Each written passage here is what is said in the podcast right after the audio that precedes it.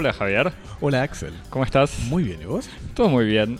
Bienvenidos a Cosmopodis, amando la cultura del mundo, de a dos temas por semana, en vivo desde el nuevo Estudio 2 en el este de París, reunidos hoy para hablar de la exposición Cœur du romantisme dans l'art contemporain, o sea, corazones, romanticismo o sobre el romanticismo en el arte contemporáneo, inaugurada el viernes de la San Valentín y abierta hasta julio en el Museo de la Vida Romántica, Musée de la Vie Romantique en París, y de Shakespeare Resonance, o Resonance, pero más bien en inglés, investigación sobre La Tempestad, obra opuesta de Peter Brook, una leyenda del teatro shakespeariano que a los 95 años vuelve a poner en escena La Tempestad en el Teatro de Bouffe du Nord, solo por tres noches y tuvimos la suerte de estar ahí.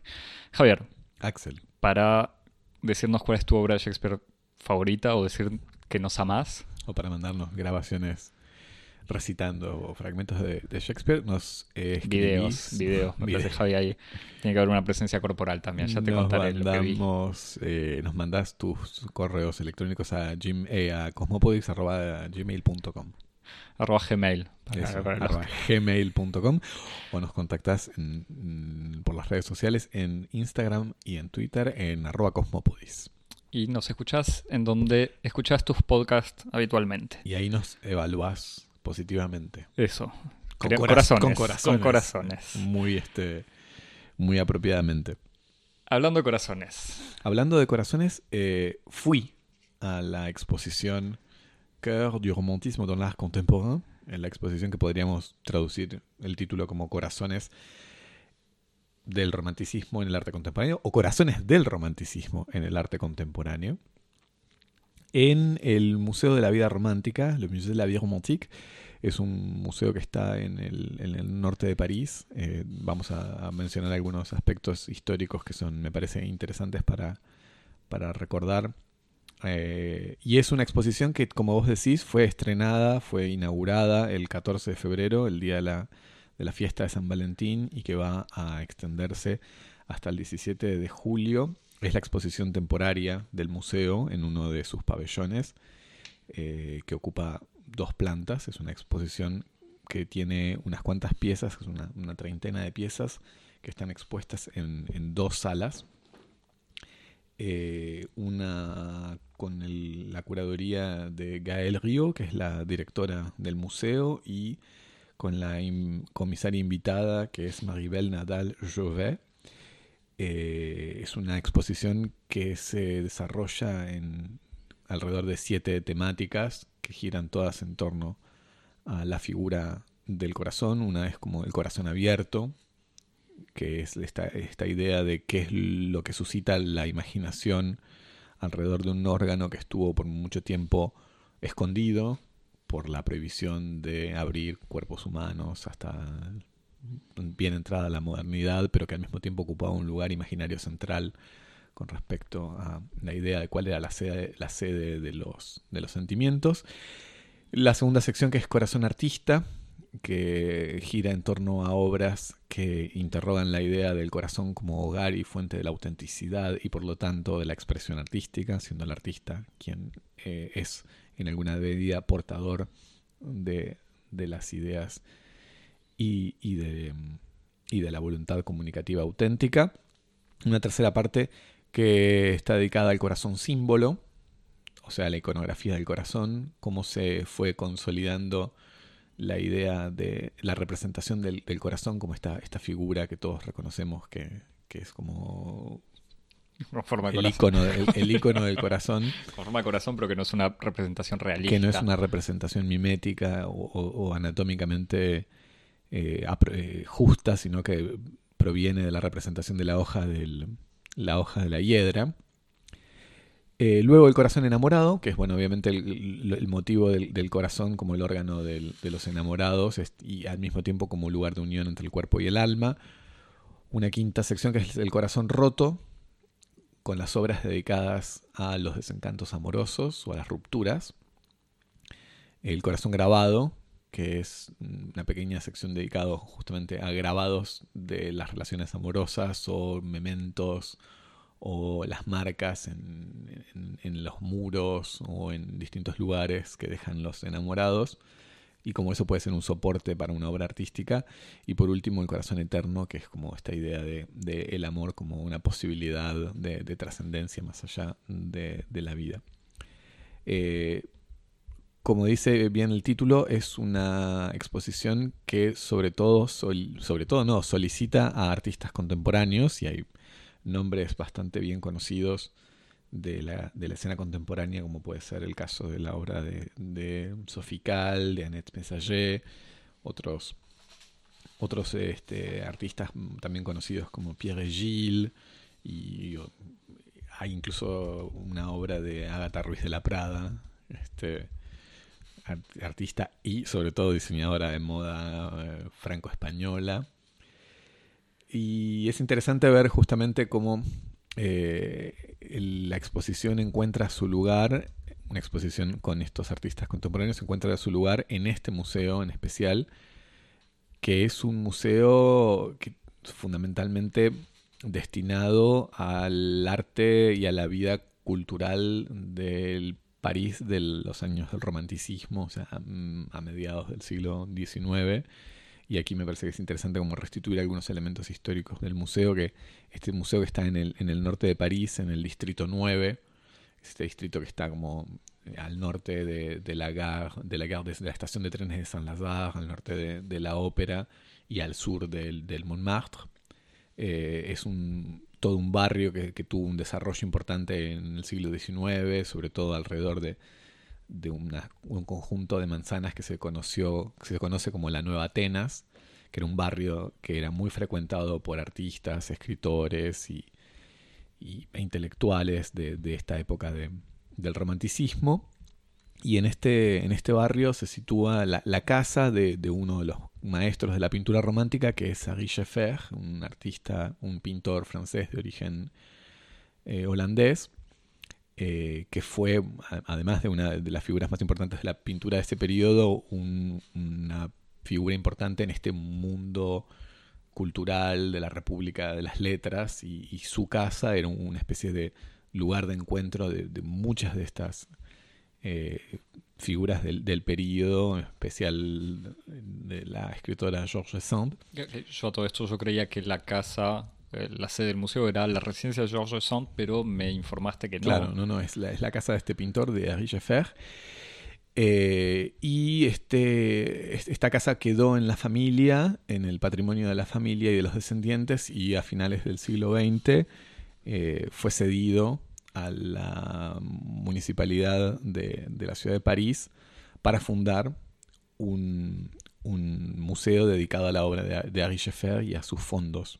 Eh, privados y esta primera, esta primera institución se fundada en 1983 bajo el nombre de Museo Renaud Scheffer, por el nombre de Henri Scheffer, pero también por el nombre de, mm, Ernest Renaud, que es un escritor, filósofo, historiador de finales del siglo XIX, que estaba emparentado por Scheffer, porque la sobrina nieta eh, de Henri Scheffer era la hija de Renaud. Entonces en la familia habían convergido bueno, las propiedades de Scheffer y al mismo tiempo los fondos de Renault. Y con, estos fondos se funda el Museo Renault Scheffer a finales de, a mediados de los años 80. 1880 de 1980. 1980. me agarró la duda. Este, es una figura importante eso en la historia de religiones, filólogo. Exactamente. autor de qué es una nación, gran eh, obra fundadora gran pensador de la idea de nación francesa. exactamente. Y, y, después va, va a coger una, una serie. Bueno, el, museo se, se, se funda dependiendo del Musée Carnavalet, que es el museo histórico de la ciudad de París, del cual recibe buena parte de sus fondos. Y después eh, se va a dedicar más a, lo que es la, vida del romanticismo, recibiendo otros, otros fondos, como el fondos de, la colección de Pierre Berger en 1995, en donde recibe precisamente Pierre Berger, Pierre Berger, que fue la pareja de toda la vida de Yves Saint Laurent y de quien había administrado la, gran marca Yves Saint Laurent, pero también un gran coleccionista de, arte, que construyó una de las colecciones más importantes de, arte y de objetos preciosos eh, y de arte decorativo de, toda Francia. Y él cede al museo buena parte de sus fondos relacionados con varias, figuras, varias de las figuras de esta época, como Sarah Bernard o Georges Sand, y ahí se transforma en el Museo de la, de la Vida Romántica y adquiere el estatuto de Museo de, Musée de France, Museo de Francia. Eh, es, me parece que es muy interesante tener en cuenta como estos dos aspectos. Porque en el eh, fondo era lo que prometía, lo, que hacía interesante la propuesta de la exposición. Exactamente, lo que hace, lo, que... Por, eso te mandamos, Javi. no, y como, como la, la, exposición me parece que intenta hacer una especie de, como de puente entre la temática que es propia por sus fondos documentales del museo y eh, esta temática en algún sentido de actualidad o incluso fácilmente eh, fácilmente transformable en un soporte casi de marketing del museo como puede ser el tema del romanticismo.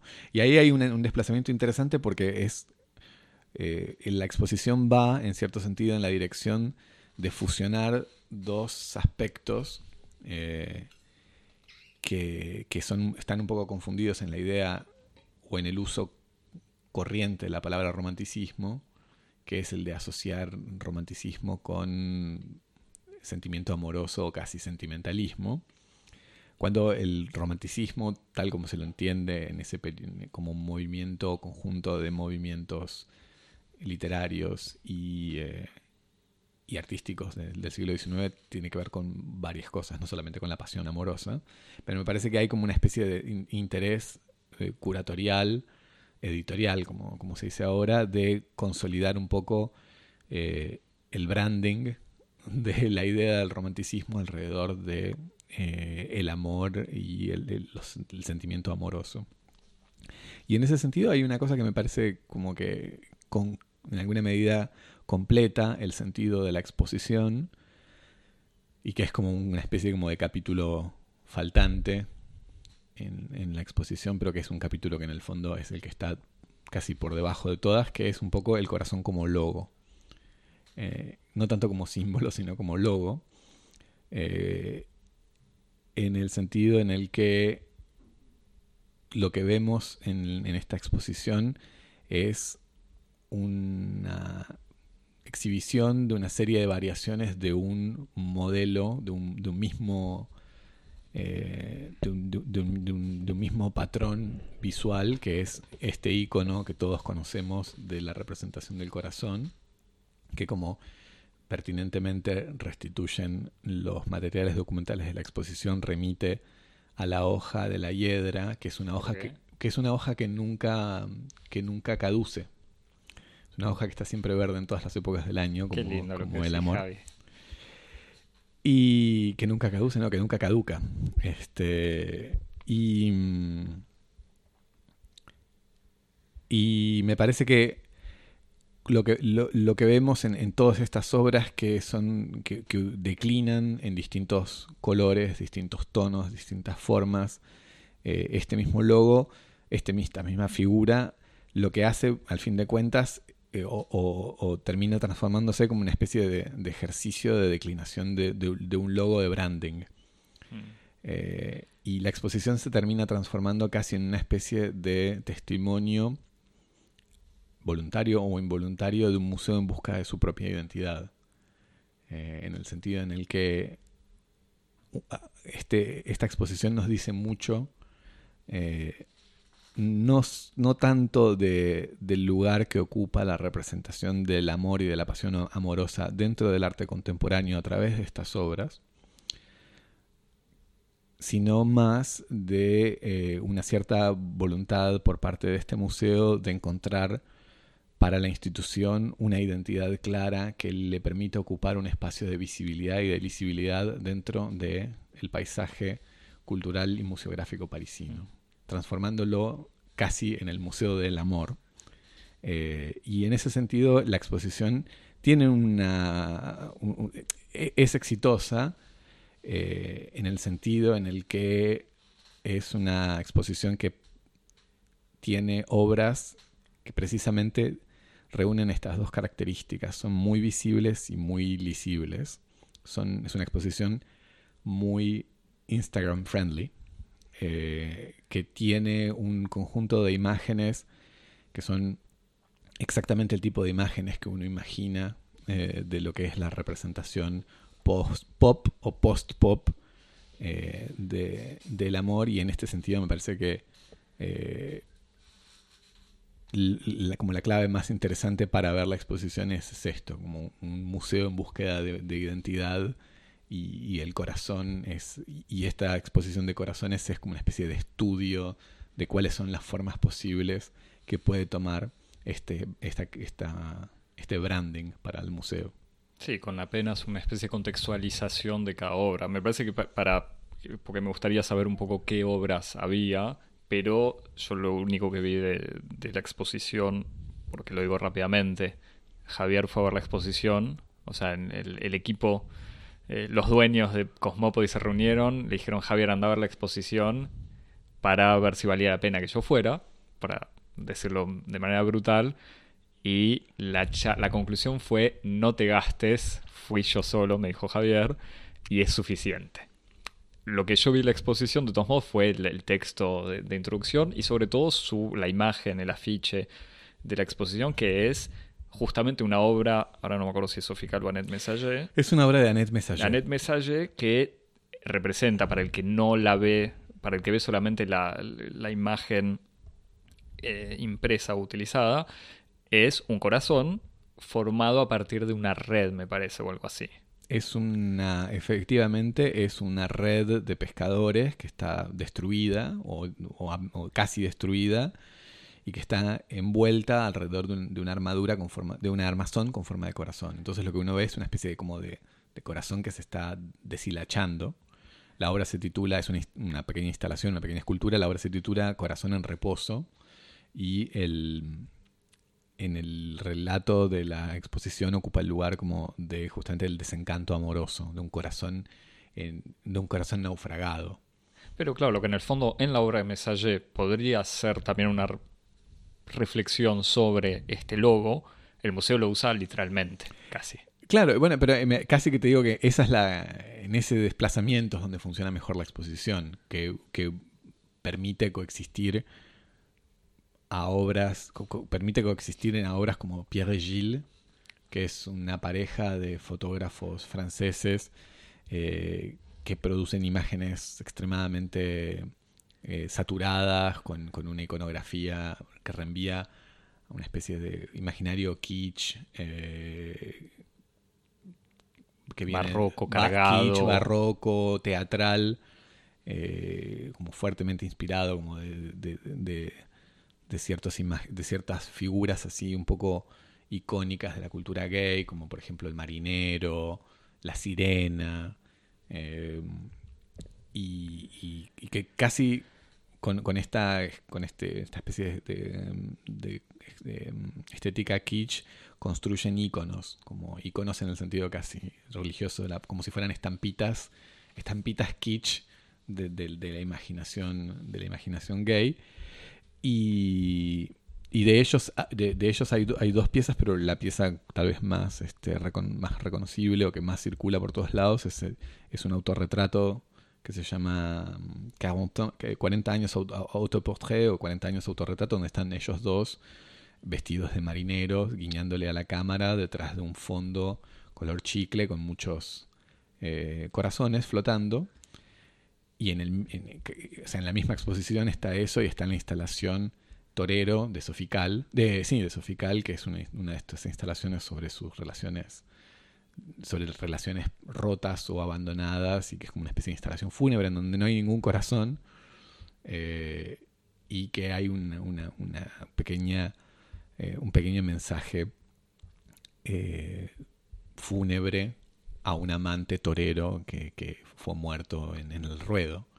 Entonces, como solamente a través de esta especie de, experimentación un poco arbitraria de la figura, como decíamos, de esta declinación del casi del icono del corazón, pueden coexistir obras que son tan antitéticas en otros, en otros sentidos. Sí, no, era como uno podía sospechar eh, antes de ir a ver la exposición, una reflexión sobre el amor romántico en los años 2000. No, claro, nosotros cuando, cuando em, hicimos un poco el, un relevamiento de, cosas interesantes que estaban pasando en París, nos preguntamos, bueno, qué interesante sería ver una exposición contemporánea sobre una interrogación sobre qué, qué queda hoy o qué, cómo se elabora hoy la imaginación romántica o, la, o, el mito o las formas románticas del amor. Y precisamente esto es lo que no le interesa a la exposición. La exposición, en cierto sentido, es eh, más eh, simple y más clara en su voluntad. Literal, pues. Más literal, sí, sí. sí no, es que hay algo, eh, hay algo de liter Sí, sí, definitivamente hay algo de literalidad. Pero a mí me parece que, como para, para intentar. Eh, me parece que lo, que lo que verdaderamente motiva a, a la exposición es eso, es como una especie de búsqueda de una cierta identidad, que es una identidad del amor, que es lo que se mantiene idéntico en la representación visual del amor, que es el corazón, y que debajo de esta búsqueda, esta, de esta especie de continuidad, de repetición, eh, de punto en común que hay entre todas estas imágenes eh, del amor a través de la representación del corazón, hay sobre todo una inquietud de una institución que intenta pensar cuál es eh, el mejor modo de representar su propia identidad dentro de este paisaje un poco heterogéneo de, de la cultura parisina. Así que esa fue como la sensación que, me quedó después de, esta, esta, exposición. Me, hace pensar un poco, nada, que ver, me alejo, pero una, un documental sobre el Museo Nacional, Museo Imperial de Arte creo que Viena, un museo austríaco, es un documental austríaco que no es National Gallery de Frederick Weisman, pero es el mismo principio de una cámara invitada en, en un museo y que mostraba toda la charla del equipo de marketing que llega al, museo y le propone al, Consejo de Administración eh, cambiarle el nombre al museo y transformarlo de Museo Nacional en Museo Imperial, sabiendo que Austria no es más una monarquía, o sea, no hay ninguna razón para que se llame Museo Imperial, pero le explican que por cuestiones de branding es necesario remitir al imperio austríaco austrohúngaro frente al horror de muchos de los eh, profesionales del museo que dicen pero esto no tiene nada que ver ni con la historia del museo, ni con la actualidad sobre todo, ni con la pintura, ni... Eh, y entonces ahí ves también este tipo de combinaciones, no sé si habrá sido el caso, pero imagino que las, o por lo menos en algunas instancias del, del turismo, de la Secretaría de Turismo de la Ciudad de París o Nacional, estarán ahí frotándose las manos diciendo como es obvio que en París, la ciudad del amor, es necesario un museo del amor. Un museo del amor.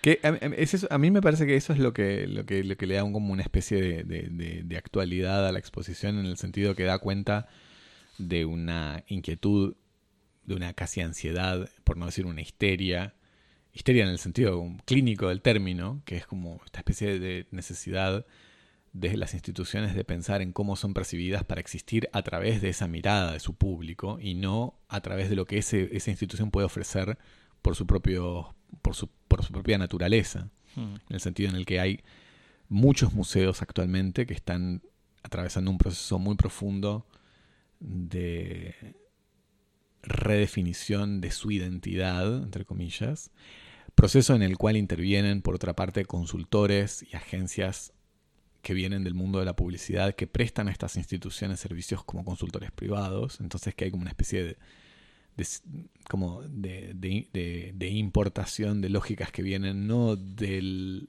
mundo curatorial, del comisariado, de la historia y la crítica del arte, sino que vienen más del marketing y de, la publicidad. Y que estas lógicas lo que hacen es privilegiar estrategias, estrategias de comunicación, estrategias de visibilidad, de las cuales se derivan lógicas curatoriales de comisariado o de acción cultural, en lugar de privilegiar, por ejemplo, lo que en algún momento fue la línea, lo que el lugar de donde emanaba la línea directora de, una institución que podía ser, por ejemplo, la naturaleza de sus colecciones. Sí, el, el, diálogo, en el fondo la idea, el pitch de la exposición hubiese sido muy interesante, eso tratar el lugar del, del corazón o del amor en arte contemporáneo y no. Exacto, sí, sí. Así que en ese sentido me parece que es como eh, una muy buena una muy buena oportunidad de ver cómo se están pensando los museos en un contexto en donde da la sensación de que, ciertos espacios culturales pierden cada vez más visibilidad, para decirlo rápido. El romanticismo del siglo XIX ya no es lo suficientemente atractivo o visible, es necesario agregarle como otra, darle otra cara que lo haga más atractivo y seductor. Bien. Fin, ¿Algo para recomendar? Algo si tenés algunas pistas, no sé si... Eh, no es necesario. cualquiera de los libros de Georges Sand.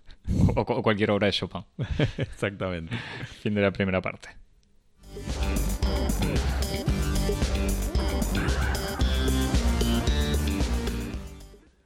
Bien. Vos te fuiste a ver la exposición, me avisaste que no me preocupe, así que yo puedo ir tranquilo al teatro. Te salvé. Te lo agradezco, te agradezco por el resumen que me hiciste. Igual tengo tiempo hasta julio sabiendo que eh, el Museo de la Vida Romántica es un lindo lugar para ir a tomar un café, porque tiene un lindo jardín. Que el barrio no se puede barrio, el barrio es magnífico. Pero veamos el invierno. Este... Eso habría que recomendar. Claro. Eh, yo fui al teatro, fui también al norte de París, eh, no tan tan lejos, pero en un clima un poco diferente. fui a ver Shakespeare Resonance, Recherche autour de la tempête, eh, Shakespeare Resonance, Resonancia, Investigación sobre la tempestad, un proyecto de Peter Brook, en donde, tras dos semanas de residencia con un grupo de actores bastante jóvenes, en el teatro o el teatro de Bouffe du Nord, Peter Brook presentaba durante tres noches solamente una puesta de la tempestad, la última obra de Shakespeare, acompañada eh, de una charla con el público. Peter Brook es, eh, o sea, si Shakespeare ya es como un nombre eh, suficiente para, para atraer a las masas, o quizás justamente tan, tan conocido que, no le alcanza a estar solo, Peter Brook nació en 1925, o sea, con 95 1925, con 95 años hoy en día, tiene una larguísima carrera en el teatro, en el cine y en la ópera, y vuelve a esta institución, Bouffe du que dirigió por más de 35 años y en donde desarrolló su compañía de teatro experimental, eh, y vuelve a la institución para presentar una la última obra de Shakespeare en lo que podría ser quizás su última apuesta. Uno suponía cierta cosa casi testamentaria, digamos, en esta apuesta. Em, el lugar, el Teatro de Bouffe du Nord, que eso sí lo conoces, vos no lo viste a Peter Brook ahora, pero conoces el teatro, es también un lugar especial, fundado como teatro a fines del siglo XIX y que fue cambiando de nombre y de contenido, abandonado muchas veces, hasta que en 1970 fue recuperado, entre otros, por Peter Brook y Micheline Rosan, eh, que lo restauraron manteniendo el eh, el estado casi decrépito del edificio y manteniéndolo hasta el día de hoy. Entonces es un teatro hermoso por, como lo dice Peter Brook cada vez que habla del teatro, eh, porque se ven en sus paredes casi las, la mancha y la presencia de los años y años de representaciones. O sea, es un, sí. Proverbialmente incómodo. Es un teatro donde cada silla cruje, digamos, no se puede... Eh, no sé cuántos se cuántas, eh, cuántos asientos tiene, pero digamos son, es un nivel, el parterre, o sea, el, la platea. la platea, el nivel al ras del escenario, que no es un escenario sino simplemente el piso, y de dos balcones. Eh, pero es un espacio hermoso en donde Peter Brook desarrolla toda su, su, tradición del, de un minimalismo eh, o de un despojamiento, digamos, de, de la puesta en escena. Escenográfico, de vestuario también. Exactamente. Eh, como yo te decía, el programa prometía una charla con el público. Según el programa era después de la obra, quizás por una cuestión de mantener cierto, eh, cierta tensión dramática hasta el final. Esto fue invertido. También puede ser porque la gente en general se quería ir y es más fácil cortar e irse al final de una obra y no al final de una charla que podría durar eh, por horas. Eh, así que cuando yo fui, la charla tuvo lugar antes de la representación, por lo que leí en los otros, las otras noches fue lo mismo. Y esta charla era entonces una especie de masterclass relativamente corta, dada por un señor muy mayor, que de alguna manera encarna todo el saber sobre Shakespeare que uno puede imaginar hoy en día. Eh, Peter Brook, para volver a situarlo, nació en 1925. En 1955, con sus primeras obras sobre Shakespeare, él ya era parte de los, eh, los directores de teatro que renovaron las puestas de Shakespeare, ganándose el odio del establishment burgués, como él mismo lo, llama, eh, y conservador del teatro. O sea, él incluso escuchaba en otra entrevista, no en esta presentación, que decía que bueno, que por lo menos el teatro se pudo sacar de encima todo el conservadurismo que todavía existe en la ópera. O sea, pienso en nuestras charlas sobre la ópera y es evidente viendo lo, lo que hizo Peter Brook. Entonces Peter Brook, acompañado por sus actores que lo ayudaron a caminar, llegó con su bastón, se sentó en una sillita en, el medio del escenario, o sea, casi en el medio del público, y empezó de manera muy simple, primero contando una anécdota y diciendo, bueno, recién entré al, a los camarines y estaba Marcello, que es uno de los actores, que es del grupo de actores el único que debe tener más de 40 años y el único que lleva varios años trabajando con Peter Brook y dice lo vi a Marcelo haciendo un ejercicio de respiración con sus colegas, así que me gustaría, Marcelo, que lo hagas con todos, con todo el público. Y era un ejercicio muy simple de respirar, eh, estirar los brazos y sentir más allá de sus manos, de la punta de los dedos, la presencia del otro. Entonces decía primero, bueno, ahora estiren los brazos, miren a la persona que está justo delante suyo y respiren tratando de llegar hasta ella y después miren hacia el muro que está ahí atrás y por último miren hacia el muro que está o imaginen el muro que está por afuera del teatro. Entonces ya eso era en esta pequeña charla una manera de eh, primero mostrar las bambalinas, casi literalmente, y por otro lado, y en esto insistía Peter Brook, crear esa conexión entre el público y los actores. Porque en el fondo a eso, para resumir, es a lo que se resume eh, esta cuestión o este teatro que defiende Peter Brook, que es un texto, un actor y un público. O sea, sin esos tres elementos quizás no, no habría teatro y como recién decíamos y como se puede imaginar, excluyendo de alguna manera lo que sería el artificio de la escenografía. Claro. El segundo elemento, esto que te decía, es el, texto. Entonces, después de haber hecho este ejercicio, Peter Brook dice, bueno, a ver, si yo les digo Shakespeare, ¿en qué piensan? O sea, ¿qué, cuál, ¿Qué frase se les ocurre? Y obviamente por lo menos tres personas dicen enseguida to be or not to be. Entonces dice, claro, to be or not to be, una frase que todos conocemos. Y dice, piénsenla, escúchenla, to be or not to be, o sea, ser o no ser.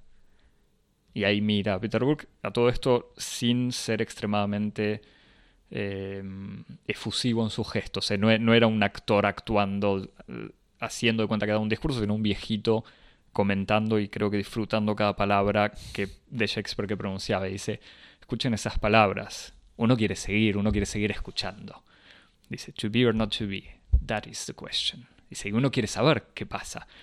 Y ahí empezó Peter Brook a comentar justamente cómo el texto es un texto eh, inagotable de alguna manera. Entonces surgió, tenía una lista con frases archiconocidas de Shakespeare diciendo, bueno, eh, to be or not to be, that is the question. Put out the light and then put out the light. Frase de Otelo. Entonces le dice a uno de los actores que estaba sentado ahí en una situación, creo yo, eh, no, sé si se puede decir improvisada, pero que surgió en el momento, dice, bueno, a ver, alguien del público, que venga una mujer del público y agarró una señora en primera fila, como si esto fuese un, espectáculo de, alguien haciendo malabares en, una ciudad turística y llamando a un niño para que participe, le dice a, la, a, una, a una chica joven, le dice, acostate ahí, haciendo de, de Desdemona. Y llama a uno de los actores y le dice, bueno, vos sos Otelo. Estás en el fondo de la pieza y te estás acercando con una vela en una mano y un cuchillo en la otra. A ver, decir la frase. Y entonces ahí de vuelta compartiendo lo que uno supone sería este trabajo, esta residencia de dos semanas sobre un texto. Entonces lo dice el actor de una manera y Peter Brook le dice, está bien, ahora da un paso y respira en tal lugar. Y después surgió con otras frases, por ejemplo, The rest is silence, y le dice a gente del público, a ver, vos decila, vos decila, y se ven cada uno tiene una manera de decirla. Esta breve introducción, con a todo esto una pequeña reflexión también sobre The Rest is Silence, como diciendo, bueno, ¿qué, qué hay? Eh, ¿Qué queda cuando se termina todo? Sabiendo de vuelta a Peter Brook, tiene 95 años, eh, le deseamos muchos años más y mucho trabajo más, pero uno puede imaginar que está en sus últimos, eh, sus últimos trabajos. es una preocupación que adquiere una importancia distinta ahora que hace 20 años. Exactamente. E incluso en su manera, en un momento dijo una frase que no, no conozco su biografía en detalle, pero dice, bueno, para la gente que perdió a alguien, esto se entiende. Entonces, haciendo sé que la mujer, porque después lo chequeé, la mujer de Peter Brook falleció hace unos años. Eh, haciendo una especie de, momento, no, quiero decir eh, ni dramático ni de circunspección personal biográfica evidente, pero había como una especie de momento de eh, honestidad directa entre el artista, él como director de teatro, pero también como especialista de otro artista, de otro autor que sería Shakespeare y, otras cosas, pero sobre todo de Shakespeare, con el público como directamente. Eh, y después saludó, no, me acuerdo exactamente cómo, qué dijo, pero se fue y dijo, bueno, ahora vamos a la obra y casi sin transición o una transición que en realidad fue el tiempo que este viejito con su bastón se fue a sentar en la primera fila, los actores que ya estaban sentados en el piso fueron ocupando diferentes espacios, agarraron objetos eh, que era una frazada, uno que otro elemento, una capa, que iban a ser su vestuario y empezaron la obra, habiendo aclarado antes Peter Brook que no era la obra entera, sino una selección de fragmentos. Y donde, para resumir, eh, de todos modos, si querés te resumo la, historia de la tempestad. Eh, la tempestad, como te decía, es la, última, supuestamente la última obra de Shakespeare, o por lo menos la última de su autoría individual, si se puede saber quién escribió las obras de Shakespeare. Cuenta todos, sabemos que, todos sabemos que fue Francis Bacon. Que fue Francis Bacon, o, eh, o dos personas, a una mujer, un italiano, hay no sé cuántas teorías. No, fue Ben Affleck. Eh, no, sabes que no vi la película, así que no te. No, igual que no es Ben, Affleck. Ben Affleck es el amigo de. Em, Esta semana justo más con la condena de Harry Weinstein que fue. Claro, que, que, logró su. Uno de sus grandes éxitos fue Shakespeare in Love. todo tiene que ver con todo. Eh, la Tempestad cuenta la historia de Próspero, el ex duque de Milán, que fue depuesto por su hermano y exiliado en una isla en donde logra dominar las artes mágicas. Eh, con, este poder, con estos poderes mágicos y ayudado por Ariel, que es como una especie de hada, eh, sí, de ser de espíritu que, lo acompaña y lo ayuda, hace varar el barco en donde está el rey de Nápoles y su propio hermano, con el objetivo de vengarse y tratar de recuperar su poder.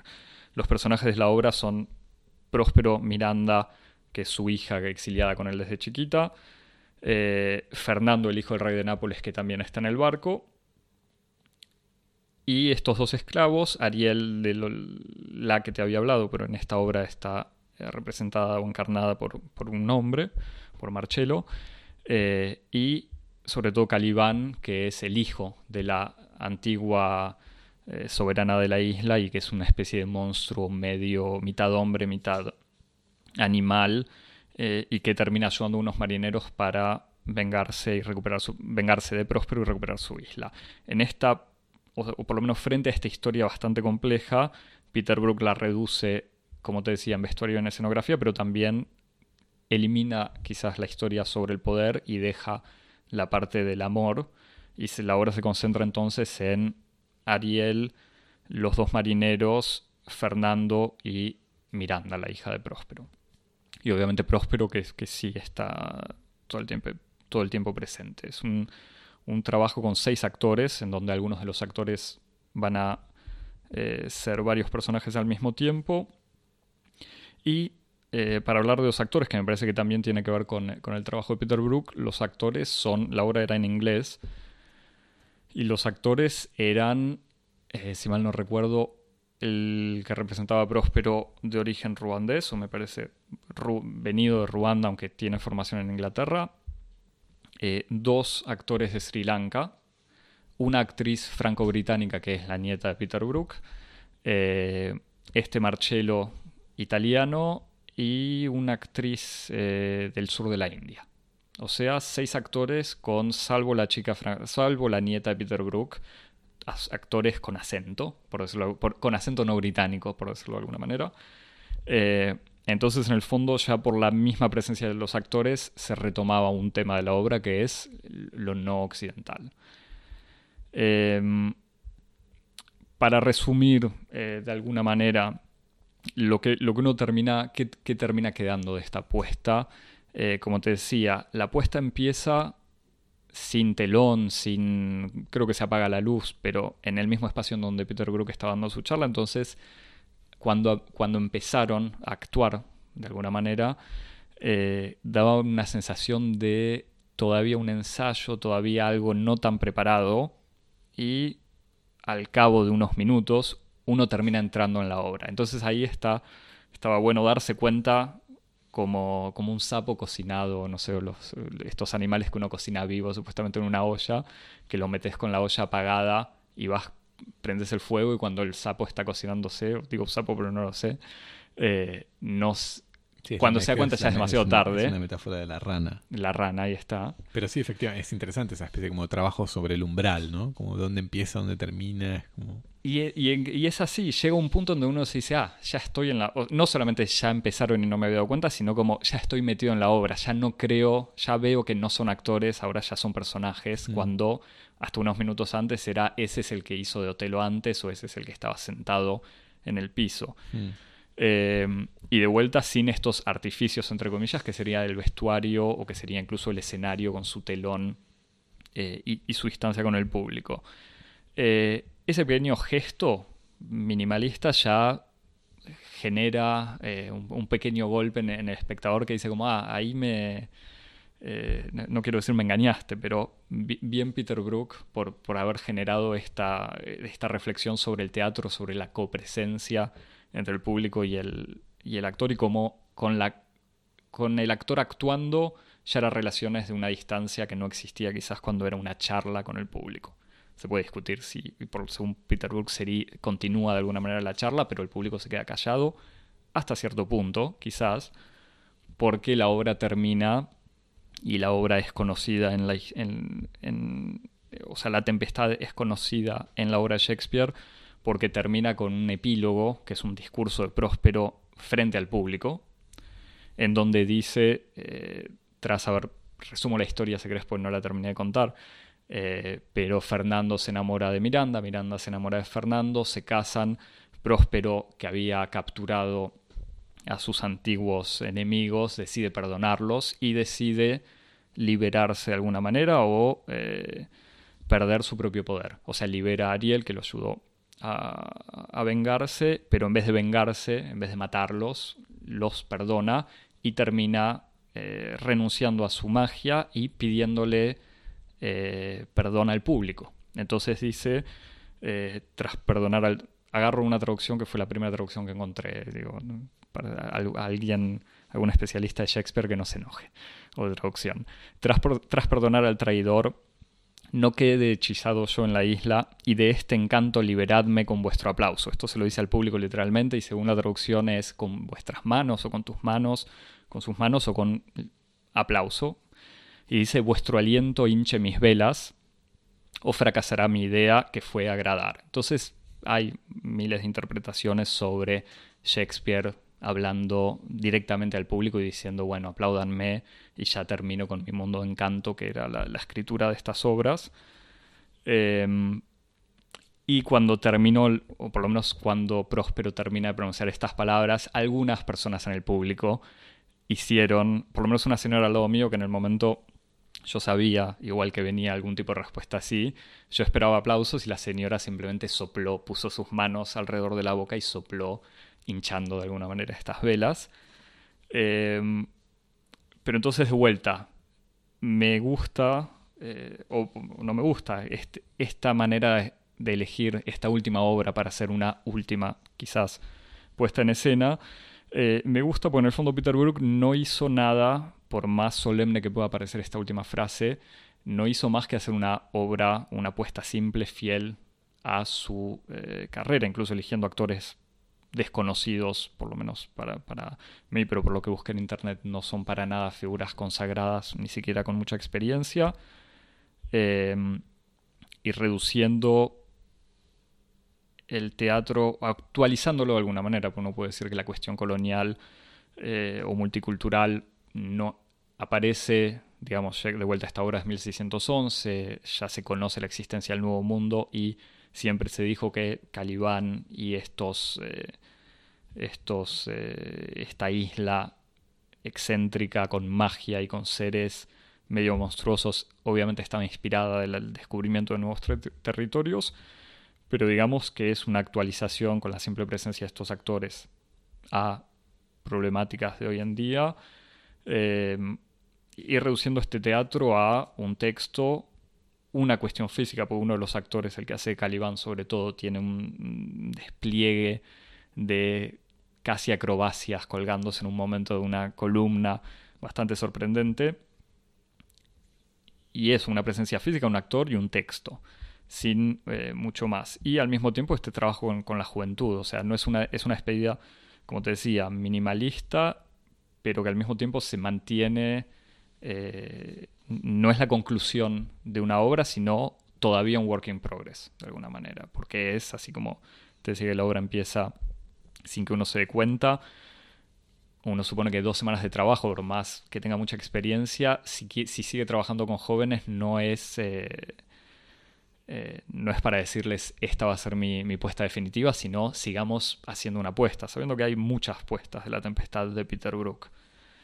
Eh, donde se puede discutir o dudar eh, es justamente cuánto hay, no quiero decir de honestidad, pero cuánto de esta... es tu categoría estética? Yo sé, yo sé, por, eso lo, digo. Eh, pero digo, en cómo suponer, eh, que me parece que es justamente no mía, pero sino de Peter Brook, cómo en esta manera de revelar los secretos, o sea, Peter Brook pensando Shakespeare antes de grabar, antes de grabar, antes de, hacer la, representación, y estos actores actuando como si tras dos semanas tuviesen, estuviesen todavía pensando, ensayando. Em, o sea, ¿cuánto work in progress puede haber saliendo de un profesional tan, con tanta carrera como Peter Brook? Y estos actores que de todos modos no son ningunos debutantes. Eh, en el fondo no importa obviamente que sea un work in progress o no, pero era inevitable pensar en otra obra que habíamos comentado hace unos meses eh, con Malena de invitada, eh, The Way She Dies, sobre Ana Karenina, en donde era esta compañía de teatro Tejestán con unos actores portugueses y dirección opuesta de Tiago Rodríguez, en donde casi toda la obra era un trabajo sobre el texto y sobre la dicción de los actores, en donde de vuelta se puede discutir que eran actores haciendo de cuenta que trabajaban, que, haciendo de cuenta que estaban reflexionando sobre la manera de hablar. Pero digamos siempre es una frontera difícil o imposible de delimitar, o sea, en donde el actor está todavía practicando cuando actúa o en donde está simplemente repitiendo de manera perfecta lo que siempre lo que ya aprendió a hacer. Pero en el fondo vuelve a hacer esto que decía Peter Brook al principio, es, bueno, cada frase se puede decir de una manera única y podemos repetir siempre la misma frase y nunca va a ser lo mismo. Entonces ahí es donde tiene esta cuestión no solemne de una despedida, en donde en el fondo es, él dice, tengo 95 años, nunca terminé de estudiar a Shakespeare y nunca se va a acabar Shakespeare. Entonces eso fue, me parece, el mensaje, si es necesario sacarle un mensaje a, esta representación, pero digamos el, placer de verlo fue quizás eso, no ver la despedida solemne de una leyenda del teatro shakespeariano, sino ver quizás este viejito diciendo, bueno, de todos modos no hice sino eh, rasgar la superficie de lo que hay para hacer con Shakespeare. Y eso es eh, quizás lo, lo más interesante de la experiencia, que obviamente uno sale ahí y dice, bueno, de esta obra gigante que dejó Shakespeare, ¿cuánto conozco? y qué conozco y cuánto me falta por, hacer. Sí, y, al mismo tiempo lo, lo, que decís y sobre todo cómo lo pones en relación con esta dimensión testamentaria, eh, te hace pensar en el sentido profundo del gesto de despojamiento que, practica Peter Brook casi como procedimiento, ¿no? en el sentido en el que incluso Shakespeare sigue siendo Shakespeare, incluso aunque no se lo termine, incluso y especialmente cuando no se lo puede terminar de, de, estudiar, de, de, de, explotar, de... de sí, del, del que de agotar. de agotar, exactamente. De hecho, pensaba a mí me tocó, pude ver una, una apuesta de la flauta mágica hace muchos años de Peter Brook, del cual tengo pocos recuerdos y no, no especialmente... No, no es una experiencia especialmente memorable, aunque me acuerdo muy bien del despojamiento. Este, de la apuesta y, de, del vestuario y todo. Y sobre todo recuerdo algo que ahora con, lo que vos me contás me, un poco se resignifica en mi memoria. Me acuerdo que, había, que era una apuesta también que en su momento yo, un poco celoso del libreto de la, de la ópera de la flauta mágica de Mozart, me había fastidiado un poco que era un, había sido totalmente, la obra restituía pedazos del libreto un poco, de una manera un poco arbitraria. Entonces esa, esa, ese carácter fragmentario del relato me, había fastidiado un poco. Y ahora vos me, me, contás otra vez que esta restitución de su propia apuesta de la tempestad también es fragmentaria. Y, y ahora que lo pienso, por como vos lo, lo, comentás, digo, bueno, no hay que, no hay que ver esa dimensión fragmentaria como un defecto, sino como una virtud, en el sentido en el que la fragmentación forma parte de una operación de despojamiento. En el sentido en el que, del mismo modo que Peter Brook le saca a los actores la convención de la, dicción canónica del inglés, del teatro isabelino, del mismo modo que le sustrae el soporte de la escenografía, del vestuario, de la iluminación, todas esas convenciones de acompañamiento de la puesta en escena, se permite incluso sustraerle la integridad le sustrae la integridad de, la pieza y aún así, dice Peter, Brook, la obra resiste, queda. Hay como, él busca, a través de todas estas sustracciones, lo único que demuestra es que hay algo que queda. Y que es eso que queda, que es como la unidad mínima, eh, el umbral mínimo de, ficción o de, teatro, y como una especie de, proceso de reducción, en donde cada vez queda algo más... Eh, resistente y más concentrado y al mismo tiempo como más misterioso de lo que es la experiencia teatral. Y, que de, este proceso de reducción o como de síntesis, ni siquiera la integridad del texto sobrevive, hasta el texto se le puede sacar. Y que incluso la, otra, otra, otra dimensión más que se le puede sacar es como incluso la obra terminada, el hecho de que sea un work in progress, el hecho de que sea indistinguible el, el ensayo de la première, la función de, la repetición general es como otra, otra capa más en donde Peter Brook dice, bueno, a ver cuánto le puedo sacar para que siga siendo teatro. Eh, y en esa especie de despojamiento transformarlo como una especie de legado testamentario me parece que es algo muy interesante. Y, no en lo que sería un despojamiento de buscar la eficiencia absoluta, porque no es buscar cuál es el mínimo para que siga funcionando, sino al revés, es como decir, bueno, de todos modos esto es inagotable. Claro, no, exacto, no es como una sí, no es que está buscando el elemento, la, la, la, no es racionalizar Shakespeare para que, como sea todo útil. claro, las partículas elementales, sino como, como una especie de, operación sin fin, en donde siempre queda una especie de resto, el rest, rest is silent, siempre queda un resto, siempre queda algo, y ese algo sigue produciendo esa especie de radioactividad, ¿no? que es la, la materia teatral, siempre se le puede sacar otra cosa y siempre se desplaza, está en otro lugar. Parece que ahí hace. que hay algo muy interesante en eso y que me da ganas de, haberlo visto. ¿Querés recomendar algo? ¿Vos querés recomendar algo? Yo no. o sea, con Shakespeare uno no es que puede recomendar todo, pero hay obviamente un montón de autores que pasaron por Shakespeare, empezando por Marx, siguiendo, no directamente, pero por Derrida. Eh, me acuerdo haber. ¿Te gustó? Me gustó eso, me gustó. Eh, me acuerdo hace mucho tiempo había leído un, libro de Eduardo Rinesi que justamente trataba eh, un poco, era tendría que haber chequeado el nombre, pero política es. Hamlet, Política y Tragedia. eh, que era justamente sobre la, la, presencia eh, de, de, Hamlet y de Shakespeare en, en, la política contemporánea, y no me acuerdo eh, exactamente para dónde iba, pero justamente este, este Shakespeare fundador quizás de la política contemporánea, pero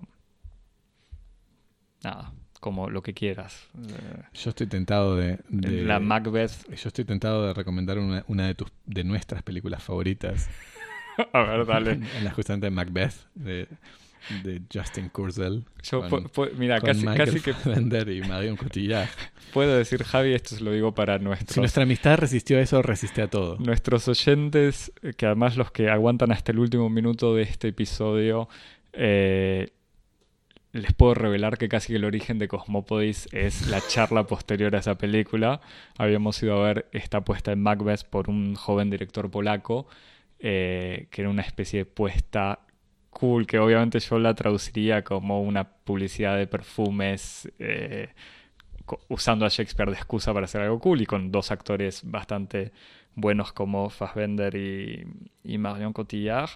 Una película que yo odié absolutamente y una película que a vos te gustó mucho. Salimos, discutimos durante por lo menos una hora. Yo terminé diciendo, y en eso tuve razón, este tipo, la próxima película que hace es una de superhéroes, terminó haciendo la... Algo peor que eso. Claro, una de videojuegos, eh, que obviamente nunca vi. la eh, historia nunca se escribe retrospectivamente. Es cierto, pero se nota que yo te, había olido... Eh, ah, al final eso es un, un creyente en la teleología. Eh, y nada, y, quizás esa película y esa charla posterior fue lo que terminó eh, transformando nuestras charlas en un podcast, como para que quede, que quede registro. Yo recomiendo el ensayo de José Enrique Rodó, Ariel. Ah, eso, eso me olvidaba, que se conecta también con Ernest Renault, Rodó siendo un discípulo de Renault. Exactamente, que me parece que justamente es un ensayo, es un poco manifiesto central del modernismo latinoamericano, este, inspirado en los personajes de, La Tempestad, precisamente. Pero recomiendo también otra cosa. recomiendo eh, recomiendo el, el, curso, hablando de, de, clásicos de literatura y hablando de obras testamentarias.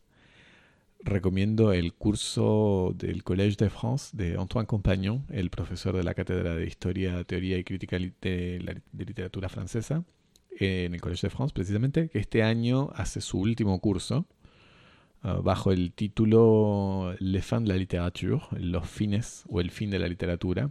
Fin como sobre, final y como objetivo de alguna manera. Sobre la figura de, del fin de la literatura y de la literatura del fin. Últimas obras, obras póstumas, eh, obras finales o motivos eh, de la agonía, del fin, de lo testamentario en la literatura, especialmente en la literatura francesa. Muy bien.